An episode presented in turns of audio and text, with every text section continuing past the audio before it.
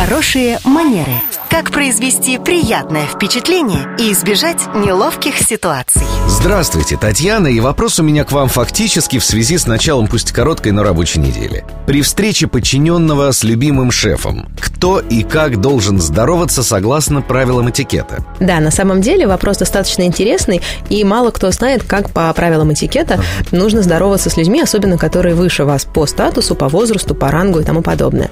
Что мы знаем? Мы знаем, что при встрече словесное приветствие первым произносит тот, кто младше по статусу, по возрасту или по рангу. То есть он говорит «добрый день», «здравствуйте» и подобные вежливые фразы.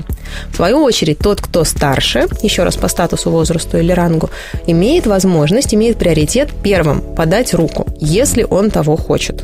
Если он считает, что человек, который рядом с ним, достоин его рукопожатия, значит, он протягивает руку, и в таком случае, конечно же, младший ее а, пожимает с своей стороны. Если человек этого не делает, старший, ну, значит, и младший первым руку никогда не протягивает. Спасибо, Татьяна. Это наш эксперт по деловому этикету и протоколу Татьяна Баранова. Слушайте по будням в 19.40 на вечернем проспекте.